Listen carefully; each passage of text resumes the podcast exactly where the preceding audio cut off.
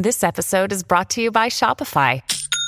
Forget the frustration of picking commerce platforms when you switch your business to Shopify, the global commerce platform that supercharges your selling wherever you sell. With Shopify, you'll harness the same intuitive features, trusted apps, and powerful analytics used by the world's leading brands. Sign up today for your $1 per month trial period at shopify.com slash tech, all lowercase. That's shopify.com slash tech.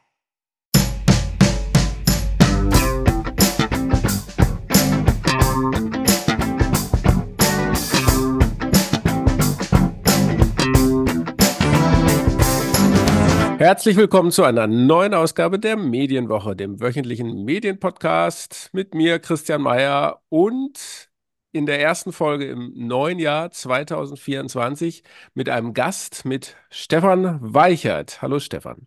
Hallo, ich grüße dich aus Hamburg. Ja, ja hi. Also du warst schon öfter bei uns in der Medienwoche zu Gast, äh, aber vielleicht stellst du dich mal kurz den Hörern vor, die dich vielleicht doch nicht kennen. Ja, einmal im Jahr darf ich zu Gast sein, ähm, urlaubsbedingt zum Jahreswechsel und dann schauen wir ja so ein bisschen aufs nächste Jahr mal drauf, was war, was kommt, äh, was geht, was bleibt. Und äh, ich selber bin ja eher so in der Beobachterrolle, äh, Medienwissenschaftler, schon seit vielen, vielen Jahren Hochschullehrer, Lehrbeauftragte an vielen verschiedenen Universitäten und Hochschulen.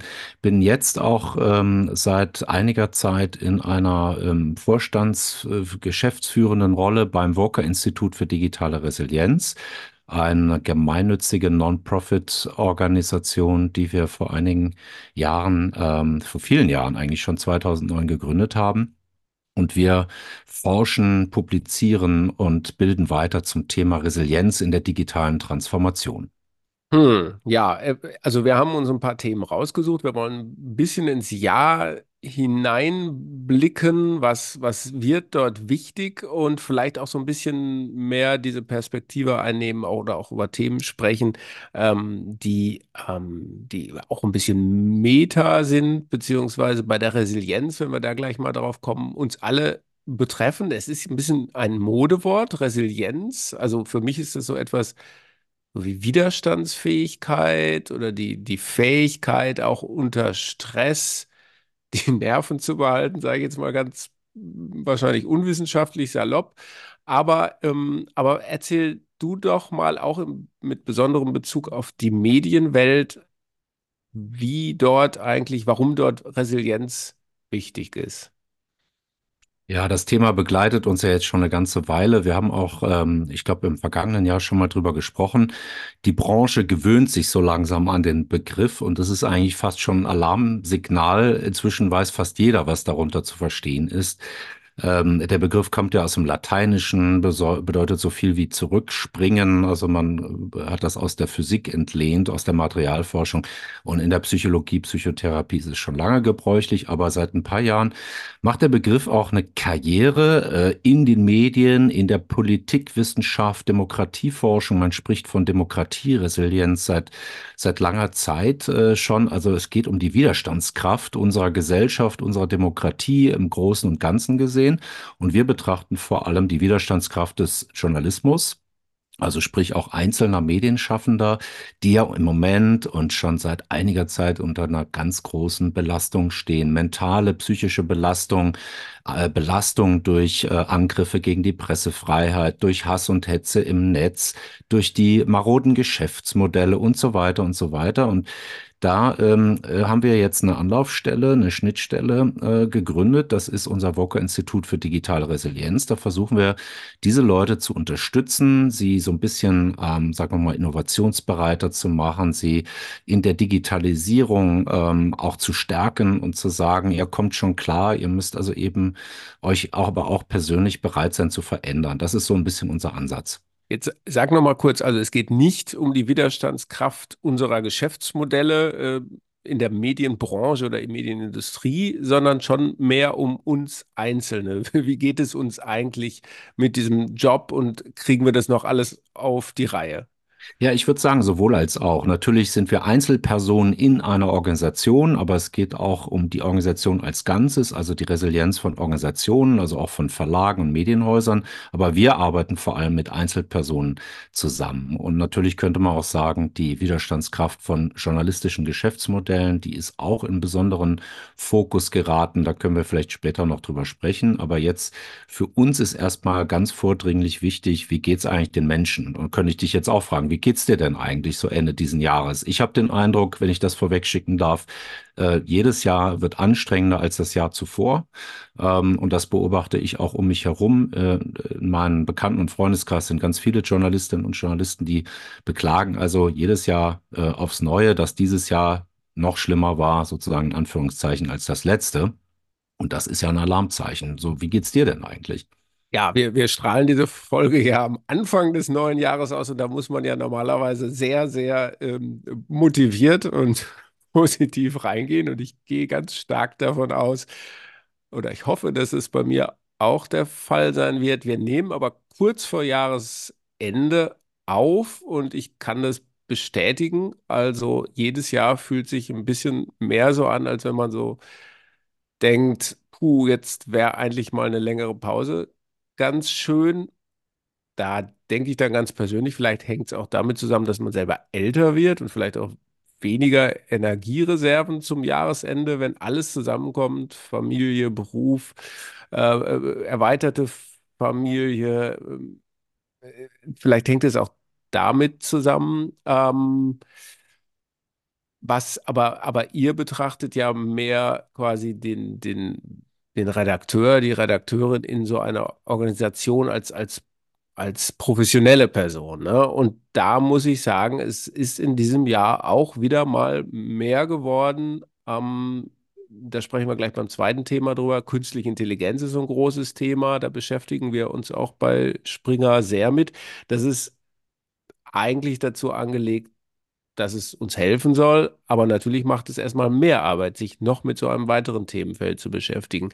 Und dann kommt natürlich dazu, dass die Arbeitsverdichtung, glaube ich, wie in jedem Unternehmen, auch außerhalb der Medienbranche, stark zugenommen hat. Ne? Dass ähm, die Themen mehr werden, äh, die Aufgaben mehr werden und man kriegt es, denke ich, immer noch einigermaßen gut hin, aber die Energiespeicher sind dann am Ende des Jahres, wo das natürlich ein fiktiver Punkt ist, äh, letztlich, ne? Aber man hat zumindest das Gefühl, jetzt sind sie aber leer. Ich bin mir aber auch nicht sicher, ob das nicht eigentlich immer schon so war, dass man gesagt hat, zum Jahresende so, jetzt reicht's aber auch mal. Das, also, ne, so dass dieser Jahreswechsel auch so eine symbolische Form ist. Man nimmt Abschied vom Alten und dann sagt man so, jetzt war es das erstmal und jetzt bin ich aber müde und im nächsten Jahr sagt man sich dann wieder, jetzt aber, jetzt geht's weiter. Ja, das natürlich, aber die äh, Zeit am Jahresende äh, ist ja eine Zeit zum Reflektieren. Und in dieser Zeit kommt man vielleicht so ein bisschen zur Ruhe. Äh, man hat ein bisschen Leerlauf, um darüber nachzudenken, was sich verändert hat. Und wir können es ja ähm, sehen überall. Wir leben in einer Krisengesellschaft. Also diese Gesellschaft hat mit so vielen Krisen zu tun wie fast noch nie. Nach der, der Nachkriegszeit im Nachkriegsdeutschland. Äh, es gibt Kriege in der Welt, es gibt ähm, äh, Pandemien, es gibt äh, überall noch viele andere Formen von Krisenerscheinungen, die ja auch uns Journalisten und Journalistinnen direkt und indirekt betreffen. Zum Beispiel, weil wir darüber berichten müssen, aber auch, weil wir natürlich eine Teuerung äh, merken bei unseren Produkten, die unsere Geschäftsmodelle ähm, äh, angreifen. Und äh, es belastet uns einfach. Und diese Belastung, die ja auch ähm, mit Überforderung einhergeht, zum Beispiel auch mit Angst, also Angst vor KI, vor neuen Technologien, das ist das, was wir gerade massiert feststellen, dass viele Menschen, ähm, die im Medienbereich arbeiten, das beklagen. Und da würde ich sagen, ich bin schon sehr lange in der Branche unterwegs, auch in der Aus- und Weiterbildung. Äh, eine solche äh, Belastungssituation wie jetzt zurzeit habe ich noch nie erlebt vorher. Und das ist schon ein besonderer Moment. Und da würde ich nicht sagen, das ist so wie jedes Jahr und auch wie die letzten zehn Jahre. Das hat auch nichts mit dem Alter zu tun. Es geht hier wirklich um äh, den Medienbereich per se und den Journalismus, der wirklich in einer sehr besonderen, ich würde fast sagen, schwierigen, prekären Situation sich gerade befindet. Aber sag mal, was für Einblicke habt ihr denn da? Also ihr sprecht mit Verlagen, mit, mit Mitarbeiterinnen, Mitarbeitern und dann ist das sozusagen die Feststellung, die mh, werden, sind weniger widerstandskräftig, die Motivation lässt nach, die Energie lässt nach. Ist, ist das sozusagen diese Zustandsbeschreibung, die, die ihr jetzt machen könnt? Ja, absolut. Also ich kann natürlich jetzt keine Namen nennen, mit wem wir zusammenarbeiten, aber wir haben ja ganz viele Teilnehmende äh, aus Verlagen, ähm, aus klassischen Medienhäusern. Also wir haben viele freischaffende Journalistinnen, die sich uns anvertrauen, wo wir sehr äh, intensive und intime Gespräche zum Teil führen. Und man muss schon sagen, äh, die äh, Grenze zum Burnout ist bei vielen schon äh, merklich. Ähm, das wird ähm, auch offen zugestanden. Ähm, manche hatten den vielleicht sogar gerade schon mal erlebt, aber Viele haben das Gefühl, sie stehen quasi kurz davor und die wollen wir eben unterstützen und sie stärken. Und vielleicht noch ein Punkt, der auch dazu kommt, ist ja die krass veränderte Mediennutzung. Ja, wir haben so eine irre äh, Veränderung in dem Nutzungsbereich gerade äh, von jüngeren Zielgruppen, die uns ja auch viele Sorgen bereitet. Wie erreichen wir die eigentlich noch? Müssen wir jetzt noch einen TikTok-Kanal aufmachen? Wie ist das eigentlich mit dieser Sucht äh, machenden, mit diesen suchtmachenden Faktoren, die immer wieder von der Medienwissenschaft auch empirisch belegt werden? Ähm, also das sind viele Punkte, multifaktoriell würde ich sagen, die da zusammenkommen, äh, die ja den Begriff des Journalismus auch ähm, ja vielleicht als solchen ähm, ein Stück weit obsolet machen. Also wir müssen uns fragen, was Wie ist heute, ja, was ist heute Journalismus? Was ist die Identität von Journalisten? Müssen Journalistinnen wie Influencerinnen funktionieren? Ähm, müssen sie die Agenda anders setzen? Müssen sie aktivistischer sein? Darüber hatten wir auch schon mal vor einem Jahr gesprochen. Mhm. Das sind so neue Tendenzen, die sehr stark an die DNA des Journalismus gehen und die auch seine gesamte, naja, ich sag mal, Verantwortung gegenüber der Gesellschaft grundsätzlich verändern äh, werden oder äh, könnten, ähm, wenn wir es mal im Konjunktiv Aber sagen. die Aufgabe als solche, wenn man jetzt mal, ich will das nicht kleinreden, aber wenn man mal davon absehen, dass man neue Tools kennenlernen muss, neue Arbeitsweisen, neues Content-Management-System, ja, und äh, die Arbeitsweise hat sich als solches ja aber eigentlich nicht verändert. Es, der klassische Journalismus ist nach wie vor der klassische Journalismus. Es sind doch eher die Stressfaktoren, die du eben genannt hast. Ähm, man ist mit mehr, man hat mit mehr Polarisierung zu tun, auch mit Anfeindungen.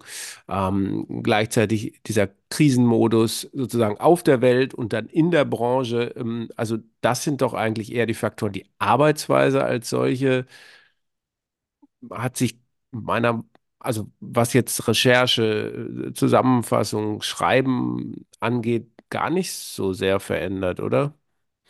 Naja, ich denke, wir ähm, leben im Moment noch und arbeiten in der Welt vor KI. Also wir tun eigentlich so, als hätte es die Zäsur bislang noch nicht gegeben. Äh, alle spielen damit so ein bisschen rum, aber so richtig verstanden, was das mit uns als Gesellschaft und mit dem Medienbereich im Speziellen macht, das haben wir noch gar nicht durchdrungen. Und äh, ich glaube, diese rasante Entwicklungsdynamik, die wir hier erleben, die wird uns schon äh, in unseren Grundfesten äh, erschüttern, würde ich es mal so dramatisch sogar formulieren. Also die Tools, die dort jetzt im Umlauf sind, äh, wo überall in allen Gesellschaftsbereichen ja KI jetzt ausprobiert und angewendet wird, wird natürlich einen nachhaltigen Effekt auch auf den Journalismus haben. Also ich glaube, wir stehen an einem Wendepunkt. Ich glaube, wenn wir uns heute in fünf Jahren treffen und zurückblicken, werden wir das, was dann an Journalismus, wenn es überhaupt noch so heißt, vorliegt, äh, gar nicht mehr erkennen, weil es sich so massiv und grundlegend verändert Mhm. hat. Über KI sprechen wir gleich nochmal, aber ich würde gern äh, nochmal fragen, du hast eben das Wort Angst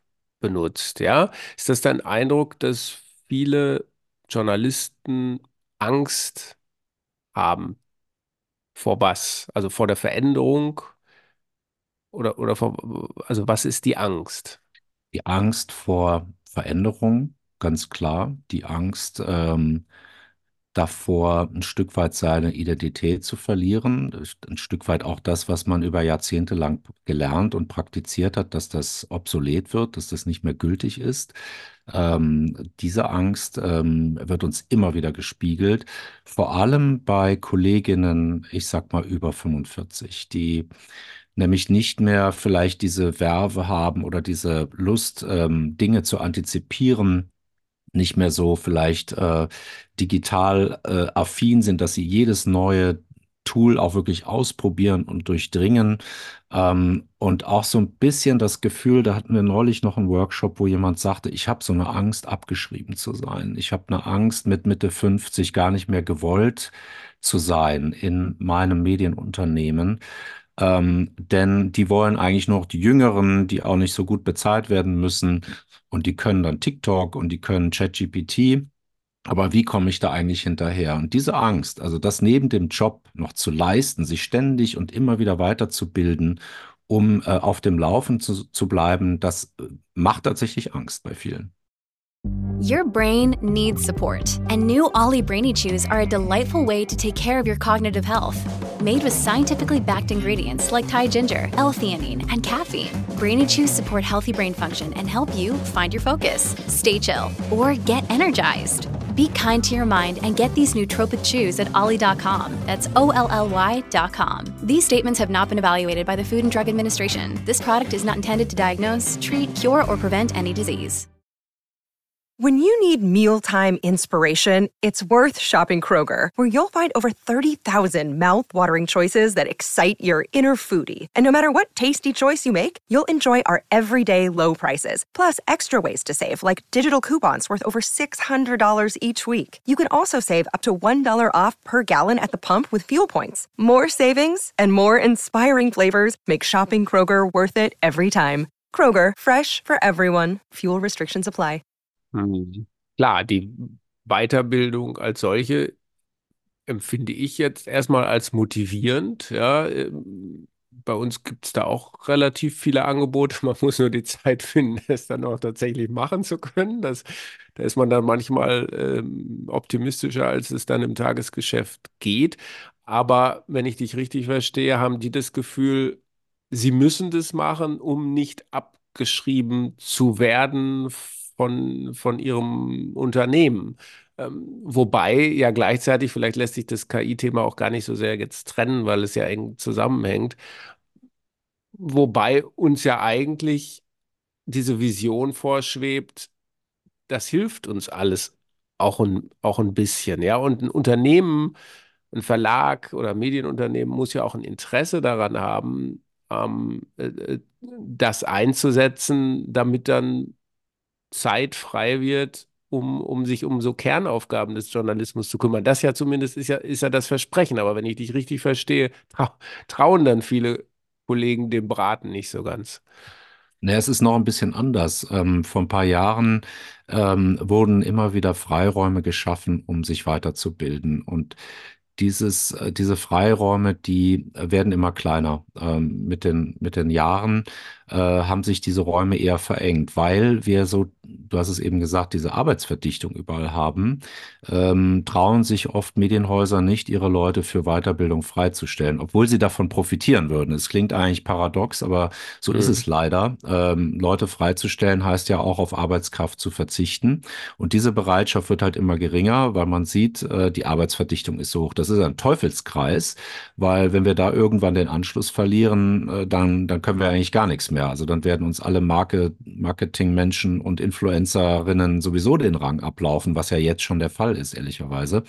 Ähm, und das ist schade, weil ich glaube, es gibt keinen, gab keinen Moment in der Geschichte des Journalismus, wo Weiterbildung so wichtig war wie heute. Ähm, so, und das sage ich nicht jetzt äh, pro domo, sondern ich sage es, weil ich das merke, dass die Leute eigentlich grundsätzlich wollen und auch die Bereitschaft mitbringen, aber es wird ihnen eben nicht dieser Freiraum leider gewährt. Hm, aber du hast es selber gesagt, da liegt ein gewisser Widerspruch drin, ne? Also ein Medienunternehmen kann doch eigentlich nicht darauf setzen, dass man jetzt nur mit den 30-Jährigen zusammenarbeitet, die vielleicht auch noch mehr, noch keine Familie haben, äh, auch sozusagen aufsteigen wollen, bereit sind, die Extrameile zu gehen, was dann vielleicht bei den Älteren nicht mehr so der Fall ist. Ähm, oder, oder ist das doch der Ansatz dann, den du so gespiegelt bekommst? Äh, wir können ja, wir haben genügend junge Leute, ähm, die machen das dann schon und die sind bereit, das alles doppelt und dreifach äh, zu machen, weil, ähm, weil jetzt mein Eindruck in den vergangenen Jahren oder schon seit über zehn Jahren eigentlich ist, dass Journalismus nicht mehr so ein Beruf ist, wo die Leute hinströmen, die jungen Absolventen, äh, die High Potentials vielleicht sogar, weil es nicht mehr so als dieser Karriereberuf eigentlich gilt. Hm, ja, genau, das ist äh, so in etwa ähm, richtig. Also wenn man überhaupt jüngere Menschen dazu bekommt, in den Journalismus zu gehen, dann greift man ähm, auch auf die natürlich gerne zurück. Aber in Wirklichkeit ist es ja so, die Zahlen, Bewerberzahlen an Journalisten gehen seit Jahren drastisch zurück. Also braucht man äh, die Alten doch, oder? Bewerberzahlen für Studiengänge gehen drastisch zurück. Also das ist ja überall ähm, auch empirisch übrigens weltweit festzustellen. Der Beruf wird unattraktiver und eigentlich bräuchten wir händeringend diese, gerade diese Jüngeren, äh, um sie in den Beruf zu lotsen, ähm, weil sonst der gesamte Journalismus ja überaltert ist irgendwann. So und gleichzeitig müsste man aber die Älteren eben kontinuierlich weiterbilden, damit die am Ball bleiben. Und äh, man kriegt diesen Widerspruch jetzt aber so schnell nicht aufgelöst, weil nämlich so eine Dynamik da drin ist. Also es kommt ja noch eine Zeitkomponente dazu. Also du hast eine Tal ein Talentproblem, ähm, Jüngere reinzukriegen und die Alten werden nicht mehr weitergebildet, nicht weil sie nicht wollen, sondern weil es halt zu viel Geld kostet. Und diesen Teufelskreis, den meinte ich eben, ähm, der wird sich irgendwann ähm, wahrscheinlich krass auswirken und auch wahrscheinlich monetär zu Buche schlagen, weil dadurch die Produkte natürlich auch an Wert verlieren, an Qualität möglicherweise und auch nicht mehr zeitgemäß sind. Mhm. Und das würde ich mhm. gerne lösen. Also ich weiß nicht, wie man es Mhm. löst, außer ne, Weiterbildung anzubieten, ähm, immer wieder die Möglichkeit anzu, anzubieten, auch das kostenlos tun zu können, um den Journalismus auch irgendwie weiter äh, wieder nach vorne zu bringen. Das wäre Mhm. eine schöne Sache, wenn das gelänge. Aber also das eine ist, die Leute resilienter zu machen, jetzt auch darüber hinaus, dass man sagt, ach mein Gott, ich, ich habe sowieso nur noch fünf Jahre bis zur Rente oder werde ich schon irgendwie durchkommen. Das ist ja keine Resilienz eigentlich, sondern man möchte ja so- sozusagen zurückfedern in diese Position, wo man sagt, ich, ich will aber was machen. Ähm, und gleichzeitig leiden die Mitarbeiter auch offenbar ein bisschen drunter, dass ihre Unternehmen selber nicht resilient genug sind, oder? So, genau so ist es. Und äh, das trifft vor allem die kleineren ähm, Medienhäuser und kleineren Verlage. Regionalzeitungen sind da ganz stark betroffen, weil die natürlich ja, generell schon eher unterbesetzt sind, Rekrutierungsprobleme haben äh, für neue Leute. Wer will heute schon in Lokaljournalismus gehen? Das ist wirklich wahnsinnig unattraktiv für viele, weil es schlecht bezahlt ist und so weiter. Wahnsinnig viel Arbeit. Man muss alle Kanäle bespielen.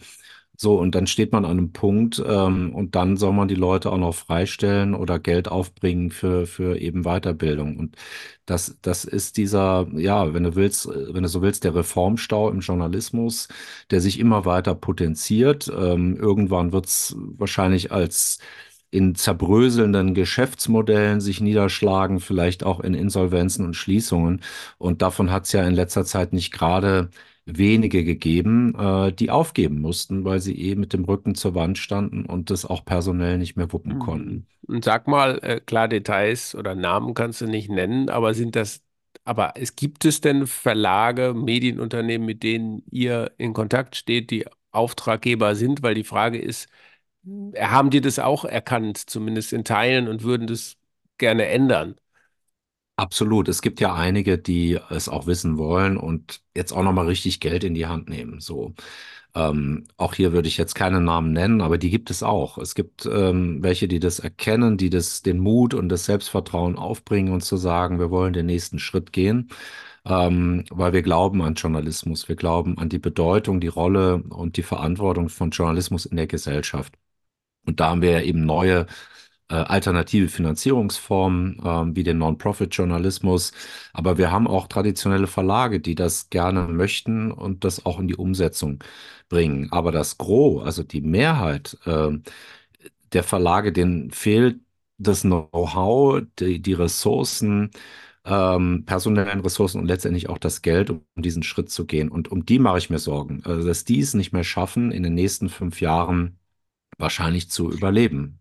Mm, Ähm, klar, der Journalismus hat immer, glaube ich, trotz der strukturellen Probleme, äh, Mitarbeiterführung und, und Management und so weiter, immer von diesem intrinsischen, von dieser intrinsischen Motivation der Mitarbeiter gelebt. Ne? Ähm, und ich glaube, die gibt es auch nach wie vor.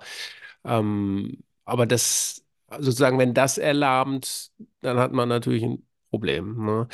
Ähm, aber wenn man mal auch nochmal den Ball mit der künstlichen Intelligenz aufnehmen. Das klingt jetzt für mich ein bisschen so, als wenn du sagst, wenn die das mit der künstlichen Intelligenz nicht hinbekommen, die Medien, Firmen, Unternehmen, äh, dann sieht es ganz düster aus. Ist das wirklich so? Ist es so, dass man so sagen kann, wie damals, als das Internet kam, als sich vielleicht eine ganze Reihe von Regional-, Lokalverlagen vor allem gedacht haben, das geht schon wieder weg. Die Leute abonnieren uns schon, ähm, kaufen die Zeitung, die gedruckte Zeitung, ähm, wenn sie nur alt genug sind und eine Familie gründen, dass das jetzt sich so ein bisschen wiederholt? Ja, jein. Also ähm, wenn du es auf die gesamte Entwicklung des Internets beziehst, dann würde ich sagen, ist es vergleichbar. Äh, man könnte es auch auf äh, die Einführung von Social Media beziehen. Also ich glaube, das ist auch so etwas, wo man anfangs nicht dachte, ob das ernst zu nehmen ist. So Facebook und so muss man da vertreten sein. Das wissen wir heute. Das ist natürlich einer der wichtigsten Vertriebskanäle geworden. Äh, jetzt also eben Instagram, TikTok und so weiter. Äh, und das ist aber genauso wie die Entwicklung von generativer KI, wie ich finde, ein Spiel mit dem Feuer, weil man macht sich damit natürlich nicht nur Freunde. Man legt sich ins Bett mit den großen Big Tech Companies. Ähm, jetzt gerade, ne, also hat man ja die, die, auch die Partnerschaft von Axel Springer und OpenAI bekannt gegeben. Also man muss sich das sehr gut überlegen, wie solche Partnerschaften dann aussehen und ausgestaltet werden. Und ich glaube, dass feststeht, auf jeden Fall brauchen wir eine KI-Kompetenz im Journalismus. Vielleicht brauchen wir auch so etwas wie eine KI-Resilienz. Äh, das wäre der ganzheitliche Blick, das wäre der ökonomische, der juristische, der ethische Blick auf KI. Der spielt für mich eine ganz große Rolle. Und an dem Punkt sind wir aber noch nicht. Also wenn man die Debatte in Amerika verfolgt, im, im US-Journalismus, äh, da wird sehr viel darüber gerade geschrieben und äh, gesprochen, ähm, was das in berufsethischer Hinsicht eigentlich mit der Branche so macht. Und diese Debatte, die ist in Deutschland, finde ich, noch völlig unterentwickelt, weil wir, wir sind irgendwie seit einem Jahr auf den Punkt stehen geblieben, äh, dass wir mit, mit Journey und äh, ChatGPT Experimente machen. Und äh, ich vermisse so ein bisschen, dass die Debatte diese, diese reine, reine Technologie, ähm, diese Tools auszuprobieren, dass wir endlich mal an den Punkt kommen, uns zu fragen, was sind denn eigentlich die Konsequenzen davon? Was macht es denn wirklich mit unserem Beruf? Führt es vielleicht auch zu einem riesigen Vertrauensverlust, äh, je mehr wir mit KI arbeiten, je mehr wir KI einsetzen? Also es gibt ja aktuelle empirische Studien, die genau das besagen. Äh, je mehr sich der Journalismus mit KI-Technologie ins Bett legt, desto ähm, unglaubwürdiger wird er. Das ist jetzt eine steile These, die stelle ich aber mal ganz klar so in den Raum, weil ich glaube, das wird so kommen. Mhm. Und ich glaube, der Begriff des Journalismus wird immer mehr verwässert. Man wird in fünf, drei, vier, fünf Jahren, vielleicht sogar noch früher, gar nicht mehr genau wissen, was ist Journalismus. Und diese eine Parallele möchte ich ziehen. Das ist nämlich inzwischen schon so ein bisschen so, wenn man sich mit dem Influencerinnentum auseinandersetzt und dem Journalismus. Da gibt es sehr viele Bewegungen und Tendenzen von jüngeren Journalistinnen in so einen Influencer-Bereich zu gehen, sodass die Unterscheidbarkeit nicht mehr gegeben ist. Also Beispiel. Also du setzt jetzt Influencer, um das nur zu verstehen, mit äh, KI. Äh, die werden jetzt KI einsetzen oder wie meinst du das dann? Nein, ich meine, dass der Journalismus sich als Handwerk und als Branche äh, immer stärker anverwandelt, ähm, einem Bereich, der gar nicht zu seinem ureigenen gehörte. Und das für mich ist das Influencer-Beispiel eine parallele äh, interessante Entwicklung zu dem Thema KI, ähm, wo die Verwechslungsgefahr einfach sehr, sehr groß ist. Also ist Rezo, den ich ein YouTuber, äh, viele kennen ihn, den finde ich also einen wahnsinnig kompetenten Menschen, der würde sich aber Aha. selber wahrscheinlich Hat schon lange nichts mehr zerstört. Was, ja, genau, das war ja seine große Journalismuskritik, aber den halte ich für sehr kompetent, der macht gute Arbeit, der recherchiert, der ordnet gut ein, aber der würde sich niemals als Journalist bezeichnen. Also das ist jetzt ein Ja, Positivbeispiel. Mhm. Und dann gibt's aber eben viele Journalistinnen, die jetzt sehr stark so tun, als wären sie Influencer, weil sie merken, sie müssen äh, eine Persönlichkeit im, im Social Web entwickeln, sie müssen viel Gesicht zeigen, sie müssen viel Meinung rausposaunen. Und da muss ich sagen, das gehört für mich eigentlich nicht mehr zu den Kernelementen von Journalismus, zumindest wenn es nicht ausgeflaggt ist. So, und bei KI, glaube ich, haben wir jetzt eine sehr ähnliche Entwicklung. Journalismus und KI werden sich anverwandeln. Journalismus wird immer häufiger Technologien im generativen KI-Bereich einsetzen, Bilder generieren, Texte generieren und so weiter. Und im Moment ist man noch an dem Punkt, wo man sagt, das müssen wir eigentlich kennzeichnen, damit die Leute nicht in die Irre geführt werden. Aber ich glaube, auch das wird man irgendwann über Bord werfen und man wird es nicht mehr kennzeichnen, man wird es immer stärker benutzen, es wird in den Alltag ähm, eingehen, äh, sodass vielleicht sogar wir beide irgendwann sagen, selbstverständlich nutzen wir ChatGPT als allererstes, wenn wir einen Text schreiben. Und es verwässert immer mehr. Vielleicht ist dann am Ende 50 Prozent Christian Mayer äh, Text und eigene Gedanken und 50 Prozent ChatGPT. Und das ist dann aber die Regel. Und es, vielleicht wird es irgendwann mehr künstliche Intelligenz noch Ja. sein. Naja, also es haben sich ja, also im ersten Jahr, im ersten richtigen KI-Jahr oder generative KI-Jahr eine Menge Medien so Regeln auferlegt. Ne? Das war, glaube ich, so der erste Schritt, äh, wo man gemerkt hat, das tut was mit uns, das verändert den Journalismus oder könnte ihn radikal verändern. Und da muss man sich so Regeln auferlegen. Ne?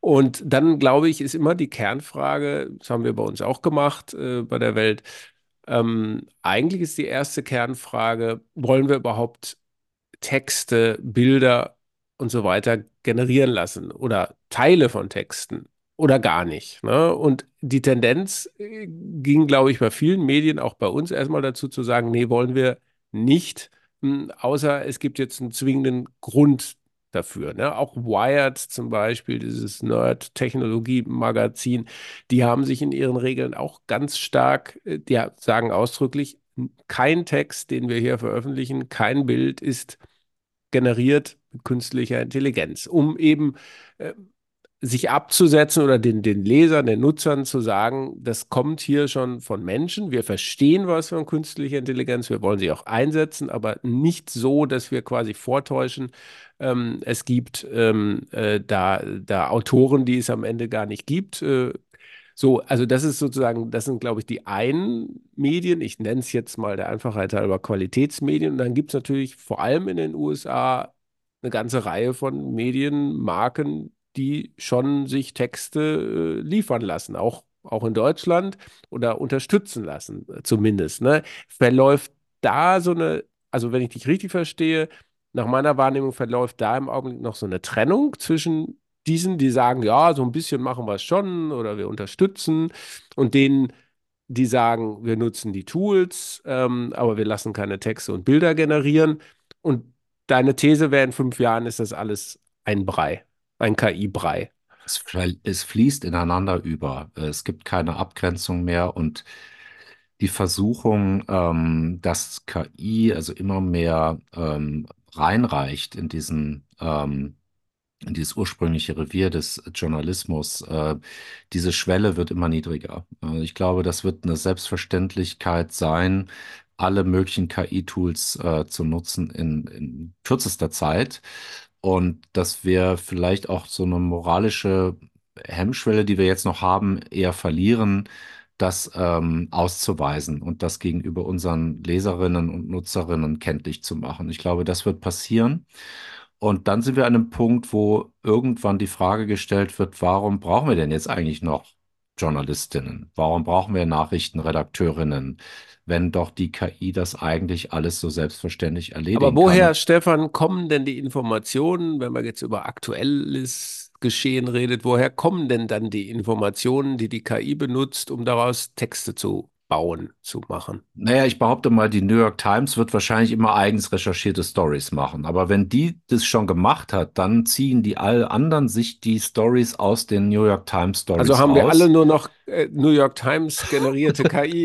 ja, vielleicht. Also ich will, ich, ich will, die Lanze breche ich total gerne für die New York Times, weil ich so ein, so ein treuer Abonnent bin schon seit vielen Jahren und die so wichtig finde und glaube, dass so ein, so ein Qualitätsmedium wahrscheinlich auch quasi fast unzerstörerisch ist und auch noch die nächsten 15 Jahre überlebt. Aber was War machen nicht denn? lange nicht ganz klar, ne? Also Genau, ja, aber mhm. so, die steht ja jetzt felsenfest umso mehr seit vielen Jahren äh, ge- gegen jedwede Brandung. Und äh, jetzt, äh, ne, so wenn es die gibt oder vielleicht noch den Guardian oder den Spiegel oder die Süddeutsche, so alles ähm, diese linken Medien, die du jetzt ja, oder die Ja. Welt natürlich auch. Also, aber weißt du, Ja. die, die kleineren, die nicht so viel Geld haben, die, die können sich Ja, doch aber- alle verfügbaren Informationen im Ja, Netz dann nochmal, bunt die, zusammensuchen. ja, ja. Und darin gut. liegt Also ja auch die ich- Gefahr, ja, ne? Der aber, Verwässerung, der mhm. Desinformation, der Manipulation, der Propaganda. Und das ist Ja. ja das, das wo, da haben wir ja noch gar nicht drüber gesprochen. Ja, ich muss ja jetzt mal so ein bisschen die Gegenposition einnehmen. Also meine Grundsatzhaltung ist natürlich schon, wir müssen KI verstehen, nutzen, einsetzen, wobei jetzt sozusagen in meinem Alltag ist das, spielt das jetzt noch keine große Rolle. Was ich gerne hätte, wäre ein Content-Management-System, wo ich meinen Text reintun kann und dann wird das produziert. Ne? Also da werden die Bilder rausgesucht, dann werden Verlinkungen gemacht, da wird ein Überschriftenvorschlag gemacht, den ich selbstverständlich ablehnen kann und so weiter und so fort. Also Unterstützung. Ne? So.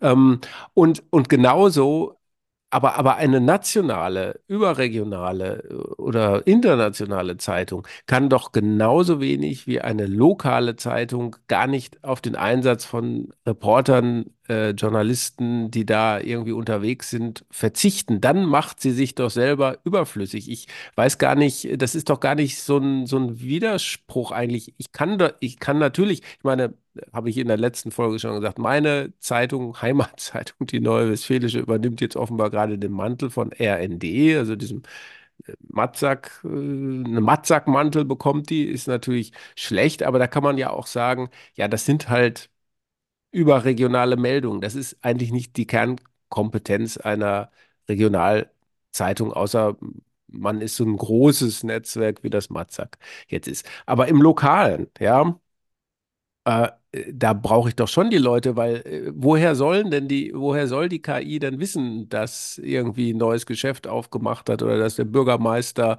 gestochen worden ist oder dass in der Schule, dass die Schule schließen musste, weil marode oder so weiter. Das kann die KI ja gar nicht wissen. Ich brauche doch die Leute, das muss doch jeder verstehen.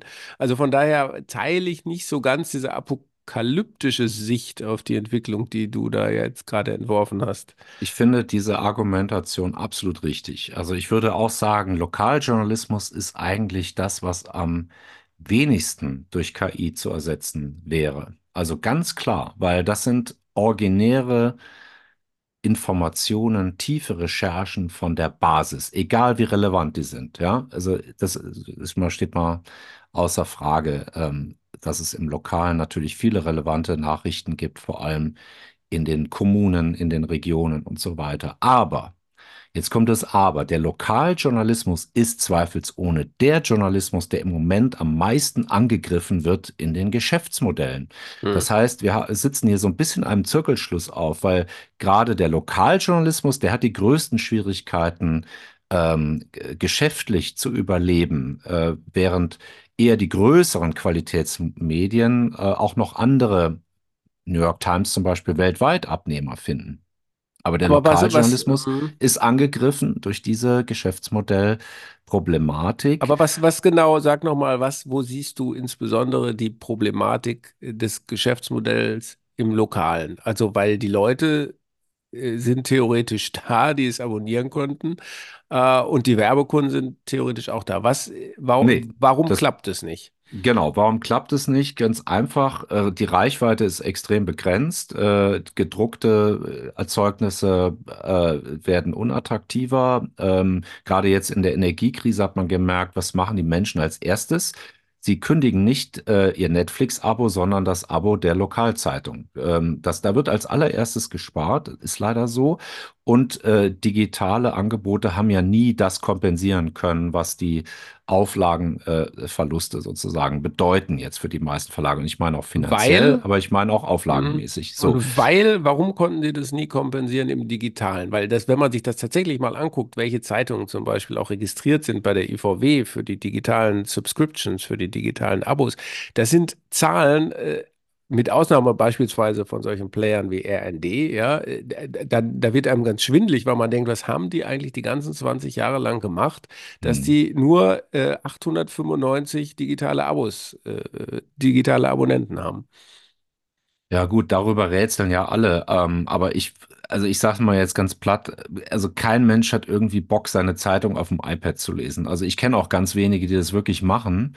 Ähm, das heißt, wir, wenn wir es mit dem Smartphone machen, was ja plausibel ist, wenn wir im Zug sind, in der U-Bahn unterwegs und so weiter, haben wir eher so diese Snippets, diese Kurzinformationen, die wir uns da durchlesen. Also ich meine, lies mal einen längeren Artikel aus der New York Times irgendwie am Handy. Das ist auch kein Spaß. Aber Boah, weiß das kann man nicht. mal machen, ja, aber Ja, man macht es einfach nicht dauerhaft so. Und jetzt Mhm. guckst du dann dir nochmal die Jüngeren an, also die unter, sagen wir mal, 30, 35-Jährigen. Die haben ja schon gar nicht mehr den Anspruch, so lange Texte gerne äh, und häufig zu lesen. Also das ist, glaube ich, weit verbreitet. Das heißt, dir kommen so viele Sachen zusammen. Das veränderte Mediennutzungsverhalten, die Aneignung von Medieninhalten, die technologischen Entwicklungen und dann noch ähm, die angegriffenen Geschäftsmodelle, dass das Kartenhaus jetzt praktisch komplett zusammenfällt, so seit ungefähr gefühlt zehn Jahren. Ähm, und deswegen wird es auch im Digitalen nicht kompensiert werden können, weil wir schon auf dem nächsten Level sind, jetzt mit KI und Social Media vorher. Das heißt, äh, wir haben da so einen Wettbewerb oder so einen Wettlauf, den wir im Journalismus, glaube ich, gar nicht mehr so eindeutig gewinnen können. Und deswegen, jetzt komme ich zu dem letzten interessanten Aspekt, Mhm. glauben wir oder glaube ich daran, dass ja eben äh, subventionierte Modelle, Non-Profit-Journalismus gerade im Lokalen ähm, aufgebaut werden müssen, damit es überhaupt eine Chance gibt, das zu kompensieren. Ähm, ich sage nicht, dass das die eine Lösung ist, die wir anstreben, und ich wünsche es jedem Regionalzeitungsverlag, ähm, erfolgreich zu sein. Also wirklich von ganzem Herzen. Aber nach meiner jetzigen Beobachtung äh, erleben wir eine Zunahme von Pressewüsten in Deutschland, gerade in bestimmten Kreisen und Regionen, ähm, die nicht mehr ersetzt werden können. Wenn da eine Zeitung dicht macht, kommt keine andere, kein anderes Angebot nach. Und da ist nämlich gar nichts mehr mit, mit Lokaljournalismus. Da stehen die Leute nämlich vor, vor dem Nichts. Die haben gar nichts mehr. Die haben noch vielleicht ihr Amtsblättchen oder irgendwas. Ähm, und und das, das macht mir richtig Sorgen, weil das ist demokratieschädlich. Und da müssen wir, glaube ich, sehr schnell ähm, in kürzester Zeit überlegen, was wir dagegen tun können. Ja, also du hattest ja mit Kollegen im, Ver also im vergangenen Jahr, muss man jetzt sagen, aus 2024er Sicht eine ganze Konferenz zum Thema gemeinnütziger Journalismus gemacht. Da war ich in Teilen auch dabei. Also ich muss sagen, so richtig überzeugt mich das nicht. Also äh, ich denke, warum braucht man gemeinnützigen Journalismus, wenn man doch ein Angebot auf die Beine stellt, was die Leute anspricht, wo die Leute sagen, ja, das möchte ich, ich bin bereit dafür, eine Summe X im Monat zu bezahlen oder zu spenden, meinetwegen, äh, aber, aber eigentlich zu zahlen, ja, warum sollte ich spenden, wenn ich auch zahlen kann, äh, wo dann Aufmerksamkeit drauf ist, dass man, wo man auch dann Werbung äh, verkaufen kann, äh, denn lokale äh, Händler und so weiter haben nach wie vor Interesse auch an Werbung. Also es ist doch eher offenbar auch ein, wenn das nicht mehr funktioniert vom Geschäftsmodell, dann, dann ist das doch nicht nur, weil sich alles so stark verändert hat, sondern weil offenbar den Verlagen es nicht gelingt, ausreichend attraktiv zu sein für die Leute. Und warum sollte ausgerechnet gemeinnütziger Journalismus das besser hinbekommen? Das verstehe ich noch nicht so ganz. Das wird nicht behauptet, äh, dass er es besser hinbekommt. Ähm, ich glaube nur sagen zu dürfen, nach meiner Beobachtung ähm, sind viele von diesen Non-Profit-Angeboten, das sind ja meistens so kleinere journalistische Start-ups, ähm, innovationsfreundlicher, öffnen sich viel stärker dem Dialog mit ihrem Publikum. machen auch viel jetzt notgedrungen im Bereich von Bildung, also allgemeiner politischer Bildung. Äh, ob die es jetzt viel besser machen, also gerade ist ja jetzt, hat leider in Konstanz Carla bekannt gegeben, dass sie ihren Betrieb einstellen mussten. Das war ein solches Vorzeigeprojekt aus meiner Sicht, die fast alles richtig gemacht haben, aber es hat trotzdem finanziell jetzt nicht gereicht, um, um zu überleben. Aber wenn man sich die anschaut, da wird doch mit sehr viel Herzblut ähm, versucht, einen, einen neuen, zeitgemäßen Journalismus zu machen. Aber ich würde niemals behaupten, dass die es besser machen. Also wie, wie können sie? Das können sie auch gar nicht, wenn sie antreten gegen lokale Zeitungen, Platzhirsche, die das seit äh, 30, 40, 50 Jahren machen. Aber was ist dann die Berechtigung? Also ich will, ich, ich, also ich meine, nicht hm. falsch verstehen. Ich, ich, natürlich, jeder, jede, die sagt, wir wollen hier ein journalistisches Startup machen, wir haben hier eine Lücke entdeckt oder wir können es besser meinetwegen auch. Ähm, ich glaube schon, dass man denken muss, selbst selbst wenn du sagst, sie sind vielleicht gar nicht besser, aber man muss, glaube ich, als Macher denken, dass man es besser kann. Sonst bräuchte man es nicht zu machen. Ja, wenn man dasselbe macht, so, ja, so what. Also, äh, ich, ich finde es gut. Ja, ich sehe nicht, nur nicht so richtig, warum etwas, wenn es denn dann vielleicht fliegt oder eine ausreichende Zahl von Menschen hat, die das unterstützen und sagen, die machen eine gute Arbeit, warum es dann gemeinnützig sein muss. Also das ist mir so wie so eine Anspruchshaltung, so die Demokratie ist in Gefahr und jetzt brauchen wir mal bitte schön äh, Geld, äh, damit äh, die Demokratie eben gerettet wird und, und wir machen das schon. Ja, und ja, also der Vergleich, das, ja. der Vergleich hinkt ja unweigerlich ein bisschen, aber im Kulturbereich haben wir es ja ähnlich. Ne? Es gibt auch viele Kulturangebote, die würden sich niemals selbst tragen. Theater, Oper, Ballett. Ähm, ja, aber die haben sich noch beide. nie getragen. Die haben sich aber noch nie getragen. Ja, genau. Aber jetzt sind wir vielleicht an diesem, an diesem Kipppunkt, wo sich auch Journalismus nicht mehr mehr trägt. Ähm, und vielleicht müssen wir auch das Türchen nochmal öffnen äh, und fragen, ob eine staatliche Förderung auch von Zeitungsverlagen notwendig sein wird. Also man könnte ja auch sagen, warum jetzt ganz neue Geschäftsmodelle entwickeln, wenn wir doch die alten vielleicht eher unterstützen sollten mit zum Beispiel einer Null Prozent Mehrwertsteuer. Auch das finde ich total legitim, darüber nachzudenken. Auch da würde ich sagen, ähm, kann man sich mal mit medienpolitisch irgendwie dran begeben und sich überlegen, ob das sinnvoll ist. Oder ja. diese äh, Zustellförderung, ja, dass man guckt, mhm. wie kommen die Zeitungen an den Konsumenten, Konsumenten auch das ist eine legitime Frage bei Legitim, äh, Energiekosten. Ja, legitim genau. ist alles. Äh, natürlich, also das in jedem Punkt müssen wir alle Möglichkeiten diskutieren. Ich will das auch gar nicht irgendwie. Äh, ich will gar nicht sagen, dass das keine legitimen Fragen sind. Nur staatlich finanzierte Zeitungen, das ist, wir haben schon einen öffentlich-rechtlichen Rundfunk. Das ist so eine Horrorvorstellung eigentlich für mich. Und ich glaube, dass sehr viele Leute auch gerade bei dieser bei dem verschwindenden Vertrauen in Medien und so weiter, dass die das gar nicht akzeptieren würden, wenn die wüssten, diese Zeitung äh, brought to you äh, bei äh, Bundesministerium für Kultur und Medien. Ja. ja, das ist jetzt natürlich sehr pointiert formuliert von dir. Also es geht ja nicht um eine Finanzierung, es geht ja um eine Entlastung, zum Beispiel auf steuerlicher Ebene.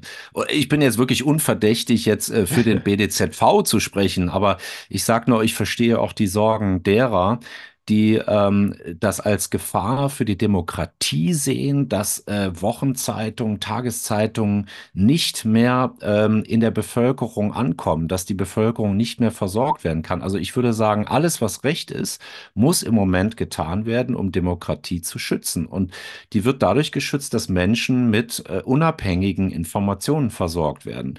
Und das Non-Profit Thema ist jetzt halt eine zusätzliche weitere Säule, die so ein bisschen dabei hilft, die Pressevielfalt im, in, in unserem Land oder in Europa oder auch weltweit, Trend kommt ja aus den USA, ähm, zu erhalten. Ähm, und wenn du einen Kreis hast, eine Region, wo es nur eine Zeitung gibt, also wir müssen ja noch nicht mal gar nicht über die Regionen, äh, Kreise sprechen, wo es keine Zeitung mehr gibt, aber dann hast du da eine Zeitung und es gibt keine Konkurrenz. Und diese eine Zeitung kann jetzt also alles schreiben, alles behaupten und so weiter. Äh, aber es gibt keine äh, Gegenstimme mehr und das finde ich dramatisch gefährlich, gerade im Lokalen. Da sind wir wieder bei diesem Lokaljournalismus. Es müsste eigentlich auch in vielen Regionen immer noch zwei oder drei Medien geben. Und da sehe ich wirklich diese Non-Profit-Medien als mögliches Korrektiv, ähm, dass es auszugleichen äh, gilt, nämlich in solchen äh, kleinen Städten zum Beispiel auch. Ähm, es gibt ja, weiß ich nicht, in, im Schwäbischen zum Beispiel oder sagen wir mal, äh, lenken wir mal unseren Blick auf die Schweiz. Ich weiß, in Basel, da gibt's nur eine Zeitung und die ist halt praktisch von Rechtspopulisten unterwandert. Äh, und da hat man gesagt, da muss jetzt unbedingt eine andere Stimme hin. Äh, und man hat dieses äh, Startup Bajour äh, gegründet. Ähm, die da versuchen, ein Gegengewicht zu bilden. Und das finanziert sich äh, aus Spenden vorrangig. Die haben auch ein Crowdfunding gemacht, eine Stiftung unterstützt das. Also nur damit wir mal über ein Best-Practice-Beispiel sprechen. Ähm, das scheint zu funktionieren. Das wird angenommen, vor allem von jüngeren Menschen, weil diese Basler Zeitung, die da vor Ort ist, einfach ein wahnsinnig konservatives Blatt ist und auch in der Hand eines Medienmagnaten, der äh, jetzt. Also wahnsinnig also, konservativ und rechtspopulistisch oder rechtsextrem sind da ja noch verschiedene äh, Sachen. Ne? Also, das ist der, der Blocher, glaube ich. Ne? Ähm, genau, Blocher. Ähm, mhm. Ja, gut. Aber äh, auch nochmal sozusagen provokativ gefragt: Warum sind eigentlich die Leute, die gemeinnützigen Journalismus machen, immer die Guten? Ha, ja, auf die Frage habe ich gewartet. Nein, also es ist ja so, ich, ich bin ja Mitgründer des Forums für gemeinnützigen Journalismus. Also ich muss mich an der Stelle jetzt mal so ein bisschen an der Frage zumindest als teilaktivistisch outen. Und ähm, was hier natürlich schon eine Gefahr darstellt, ist, dass sogar Rechtspopulisten jetzt eine mögliche Gesetzesänderungen ausnutzen würde, um neue rechtspopulistische Non-Profit-Medien zu gründen. Das ist sogar eine richtige Sorge, die gerade umgeht, dass das ein Einfallstor ist für rechtspopulistische oder sogar rechtsextreme Medien. Und da hat man ehrlich gesagt noch keine Lösung gefunden, wie man das verhindert, weil eine ich sag mal, auch eine steuerliche Begünstigung, die muss ja für alle gelten, solange sich das in einem demokratischen Rahmen bewegt. Ja. Ähm, so ja. bei, bei der AfD würde man jetzt schon wieder äh, das als Grenzfall bezeichnen, ne? weil in drei Bundesländern ist sie eben als ähm, äh, rechtsextrem äh, ähm, so, sozusagen jetzt festgestellt worden und äh, als verfassungsfeindlich. So, aber sie ist halt immer noch im demokratischen Spektrum angesiedelt und das ist ein Problem. Weil es könnte ja jetzt sein, dass ganz viele AfD-Anhänger plötzlich irgendwie solche Medien gründen unter dem Deckmantel des Non-Profit-Journalismus. Und ehrlicherweise muss man auch darüber ganz offen äh, diskutieren. Und äh, auch da muss ich sagen, ich bin überhaupt nicht gegen konservative Medien. Im Gegenteil, ich finde die sogar, ich bin äh, lese regelmäßig die FAZ und die Welt äh, und muss auch sagen, das tut mir gut, um auch mal die andere äh, Meinung äh, zu lesen und zu verstehen. Weil also du dich eher auf der auf dem auf dem linken Spektrum. Eindeutig, ja klar. Aber äh, so und, und bei der NZZ, da bin ich jetzt schon wieder, da, die ist mir zu krass geworden. Äh, für die habe ich selber viele Jahre lang geschrieben. Aber da muss ich sagen, diesen Kurs, den die die jetzt fahren, ähm, da, da habe ich keine Freude mehr dran. Naja, also ich würde jetzt erstmal grundsätzlich sagen, dass es natürlich Bedrohungen von allen möglichen politischen Seiten gibt. Ne? Also äh, nicht nur von der rechtspopulistischen oder extremen Seite, sondern eben auch von links. Also ich finde das sozusagen vom Spin jetzt schwierig, dass, dass alle, und ich sehe das auch immer bei Korrektiv wieder, das ist ja, glaube ich, eines so der bekanntesten gemeinnützigen Medien ist, ähm, so, wir müssen unbedingt was tun, sonst übernehmen uns die Rechten. Ja, also das, ich verstehe das Argument, nur habe ich manchmal den Eindruck, da wird eine gewisse Panik geschürt und da wird auch, glaube ich, dem, den Konsumenten, den Bürgern nicht wirklich zugetraut, äh, Populismus, egal von welcher Seite, auch entdecken und enttarnen zu können. So, äh, wir müssen die armen Bürgerlein jetzt äh, schützen mit unserem Non-Profit-Journalismus, weil sonst wählen die plötzlich alle rechts. Also äh, das ist so ein bisschen, finde ich, so ein Narrativ, was da aufgebaut wird, was mir nicht wirklich gefällt. Nee, das, aber das, da stimme ich dir vollkommen zu. Das, das ist halt auch für totalen Quatsch. Also wenn man anfängt, Menschen zu bevormunden, ähm, nur noch sozusagen ein linkes Gedankengut zu propagieren, das wäre ja genauso schlecht für unsere Demokratie, als wenn es andersrum wäre. Ich glaube, dass, da, aber auch das ist ein Zeichen von Pressevielfalt, dass es diese unterschiedlichen Stimmen geben darf und auch geben muss, damit sich Menschen eine Meinung bilden können. Äh, und das darf nicht nur links- oder rechtslastig sein. Ja. Ich glaube, das ist ähm, ultra wichtig. Aber ich glaube, wir sind uns auch einig, wenn wir über die AfD sprechen und AfD-gesinnte Medienmacherinnen, dass das ein Problem darstellen könnte, wenn die jetzt anfingen, ähm, solche Medien zu gründen. Und, ähm, Es gab ja mal diesen Deutschland-Kurier, ne? Ich weiß gar nicht, ob es den noch gibt. Das war ja so ein, so ein Blatt, was die AfD, ähm, also eigentlich unabhängig von der AfD, das war ja dann äh, sozusagen der, der, ja, die These oder die Behauptung, äh, gab aber äh, Querverbindungen, ne? Ich weiß jetzt nicht, wie viel die zum Aufstieg der AfD in den Umfragen äh, beigetragen hat oder bei einzelnen Wahlen. Mein Eindruck ist eher, dass die aktuelle Politik den Aufstieg der AfD begünstigt und nicht ein anderes Medium. Aber ich sehe ich sehe schon deinen Punkt. Worauf ich hinaus wollte, ist nur so, dass mir so ein bisschen die, äh, diese ganze Großwettereinschätzung, der Non-Profit-Journalismus ist jetzt da, um uns vor den Rechten zu retten, so ein bisschen einseitig vorkommt. Also ich warte noch auf das Korrektiv ist wahrscheinlich dieses Beispiel auf, auf so eine Reihe an funktionierenden Non-Profit-Organisationen. Und dann hätte ich dann auch gerne einen Nachweis, dass die auch nur als Non-Profits bestehen könnten, weil die etablierten, sogenannten etablierten Medien es einfach nicht hingekriegt haben. Das wäre der einzige Grund, wo ich sagen würde, da, das kann man dann unterstützen. Denn dass, dass sich Leute, dass die ihr Abo kündigen, ne, was du eben so beschrieben hast, wenn die Zeitung einen so, also in dem Augenblick, wo sie sagen, jetzt haben wir höhere Belastungen und jetzt müssen wir sparen, also weg mit dem Zeitungsabo, das kann man ja eigentlich nur machen, wenn man auch nicht wirklich zufrieden ist mehr mit dem Angebot, was einem da gemacht wird. Ne?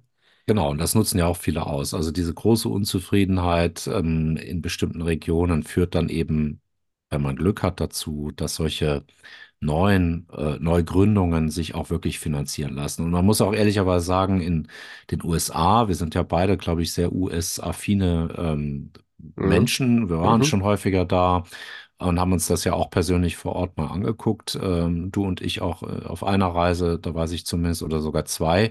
Also das sind jetzt auch in den letzten zehn Jahren, äh, sind da jetzt nicht Tausende von Non-Profit Redaktionen entstanden, sondern es sind auch immer nur noch mhm. mehrere hundert. Und von denen funktionieren auch vielleicht ein geringer Prozentsatz überhaupt nur gut. Also ProPublica ist ja so die bekannteste. Da gibt's noch, äh, weiß nicht, das Center for Investigative Reporting ähm, oder Mother Jones in San Francisco. Aber selbst die haben immer mal wieder finanzielle ähm, Schwierigkeiten, genügend äh, Spenderinnen zu finden, äh, um überhaupt auch weiter zu überleben. Aber Dennoch kann man sagen, die machen Journalismus auf dem höchsten Niveau. Also die stehen den großen ähm, Rechercheabteilungen zum Beispiel nichts nach. Und was die halt sehr früh erkannt haben und was sehr klug war, ist es zu kooperieren. Ähm, mit bestehenden Häusern, äh, zum Beispiel mit New York Times oder Washington Post, hat ProPublica ja viele Projekte umgesetzt. Und da kommen wir dann zu dem Punkt, wo ich sage, das ist ein gutes Ergänzungsverhältnis. Das kompensiert gar nicht das eine, das andere oder vielleicht sogar ein bisschen, aber diese Partnerschaften, diese Kooperationen, das ist am Ende etwas, was dann vielen nutzt ähm, und eben nicht nur den einen oder den anderen. Und deswegen sehe ich es jetzt auch nicht als Wettbewerb oder als Kampf gegeneinander, sondern eher, wir sitzen alle im gleichen Boot, ähm, wir haben alle die gleichen Probleme und wir wollen Journalismus nach vorne bringen. Ja, Lasse ich jetzt mal so stehen. Ähm, wir werden sehen. Also zusammengefasst, du, wir blicken eher, glaube, naja, das ist so typisch für den Journalismus, auch vor allem für den deutschen Journalismus, eher mit Skepsis ins neue Jahr, aber es gibt Hoffnung, kann man das so zusammenfassen? Naja, Hoffnung gibt es ja immer. Ähm, und ja. über kurz oder lang werden sich die ein oder anderen Dinge vielleicht auch harmlos, als harmloser herausstellen, als wir das jetzt ähm, für, für wahrscheinlich halten. Dennoch glaube ich, dass äh, ja der wahre Gewinn von Medien sich dann erst wahrscheinlich am, ähm, am, am sichtbarsten zeigt, wenn unsere Demokratie die größten Probleme hat. Also wir werden feststellen, dass wir den Journalismus am meisten brauchen, ähm, wenn sich vielleicht noch mehr polarisiert, noch mehr radikalisiert in unserer Gesellschaft. Und ich hoffe, dass der Zeitpunkt, ähm, wo wir dann sagen, der Journalismus muss resilienter werden, der muss unterstützt werden, weil das einfach für unsere demokratische Verfasstheit, für unser Wertesystem und unsere Gemeinschaft so wichtig ist, dass man das frühzeitig erkennt und hoffentlich nicht zu spät. Oder wenn mhm. es eben sozusagen auf ganzer Linie zu spät ist. Das wäre mhm. bitter und das wäre tatsächlich fatal. Mhm. Und wenn ich das ergänzen darf, meine Hoffnung wäre, dass die Leute, die vielleicht auch skeptisch geworden sind gegenüber dem Journalismus, misstrauisch, äh, so ein bisschen die Frage, was, was bekomme ich da, dass die trotzdem sagen, wir, wir brauchen das. Und ich glaube auch, dass es noch war, nach wie vor die Mehrheit in der Bevölkerung ist. Sie müssen halt nur bereit sein, dafür auch nicht allzu viel, aber doch ein bisschen Geld auszugeben. Ja, und so banal ist es eigentlich. Und dann funktioniert das auch. Und dann braucht es natürlich Medienunternehmen, die bereit sind zu investieren und nicht nur zu kassieren. Ja, ich glaube, das ist auch äh, mittlerweile klar. Ja, es sind keine Entnahmeunternehmen mehr. Das, so banal ist es am Ende des Tages eigentlich. Und ich glaube aber trotzdem, dass man noch einen Gewinn mit Journalismus erzielen kann und dass es auch vollkommen legitim ist und dass es auch ein Antrieb für viele ist. Ähm, aber äh, die Erwartungshaltung ist, glaube ich, immer so ein bisschen äh, der springende Punkt. Was, wa, was möchte ich äh, da rausbekommen und wofür sind wir da? Ja, und ähm, auf diese einfachen Fragen läuft es ja am Ende des Tages hinaus. Ja, und dafür müssen wir natürlich auch eine Menge tun, äh, selber als Journalisten und nicht nur einfach sagen, naja, wird schon gut gehen. Ne? Das reicht wahrscheinlich nicht. Ja, und das ist das, was die Resilienz besagt. Ähm, da kommen wir wieder zum Anfang zurück. Da schließt sich auch der Kreis. Innovationsbereitschaft, ähm, Veränderungsbereitschaft zeigen, ähm, aktiv, selbstwirksam, das ist ein Begriff aus der Resilienztherapie, zu werden und zu sagen, ich kann die Dinge gestalten, ich kann selber verändern, ähm, ich muss nicht warten, bis irgendwas passiert oder bis die neue Technologie kommt, sondern ähm, ich kann sozusagen aktiv ähm, dazu beitragen, dass es besser wird. Das ist ganz wichtig und das würde ich gerne auch mit auf den Weg geben, vielen Hörerinnen und Hörern für dieses Jahr. Äh. Glaubt an euch selber. Sehr gut wir glauben auch an uns ähm, meistens. Und äh, ja, vielen Dank, Stefan, dass du dir die Zeit genommen hast. Äh, wir werden mal das Jahr über verfolgen, was sich auf den einzelnen Feldern so tut. Und äh, hoffe, wir sprechen uns bald wieder. Alles Gute und bis bald. Vielen Dank, alles Gute, bis bald.